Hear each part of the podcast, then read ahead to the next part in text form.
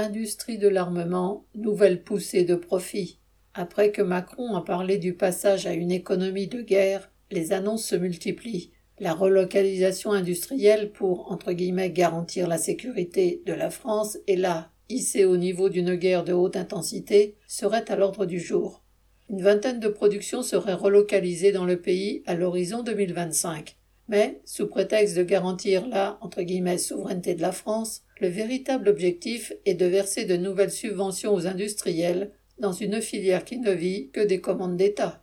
Le ministre des Armées, Sébastien Lecornu, en tournée permanente auprès des industriels du secteur, leur garantit ainsi que les 413 milliards d'euros de la loi de programmation militaire serviront à remplir les poches de leurs actionnaires.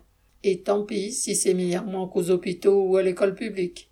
Dans ce domaine comme dans tous les autres, le entre produire français est un mensonge car la filière a besoin de matières premières, de milliers de pièces, entre autres électroniques, impossibles à obtenir à l'échelle nationale.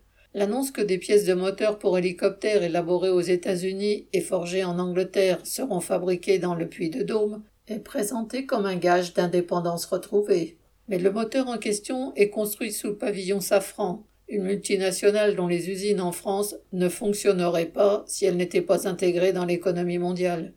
En fait, l'objectif, en particulier dans les secteurs concernés, est de ranger les travailleurs derrière leurs patrons au nom de la défense de la patrie. Ainsi, dans une usine de fabrication d'obus près de Bourges, déjà en 3-8, la direction envisage le passage en 5-8 et le travail de week-end pour augmenter la production destinée à l'Ukraine.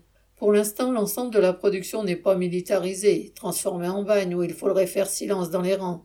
L'économie de guerre de Macron a surtout valeur propagandiste, même si pour les industriels, elle prend dès à présent un aspect sonnant et trébuchant, ne serait-ce que par les profits réalisés grâce à la guerre en Ukraine. Boris Savin.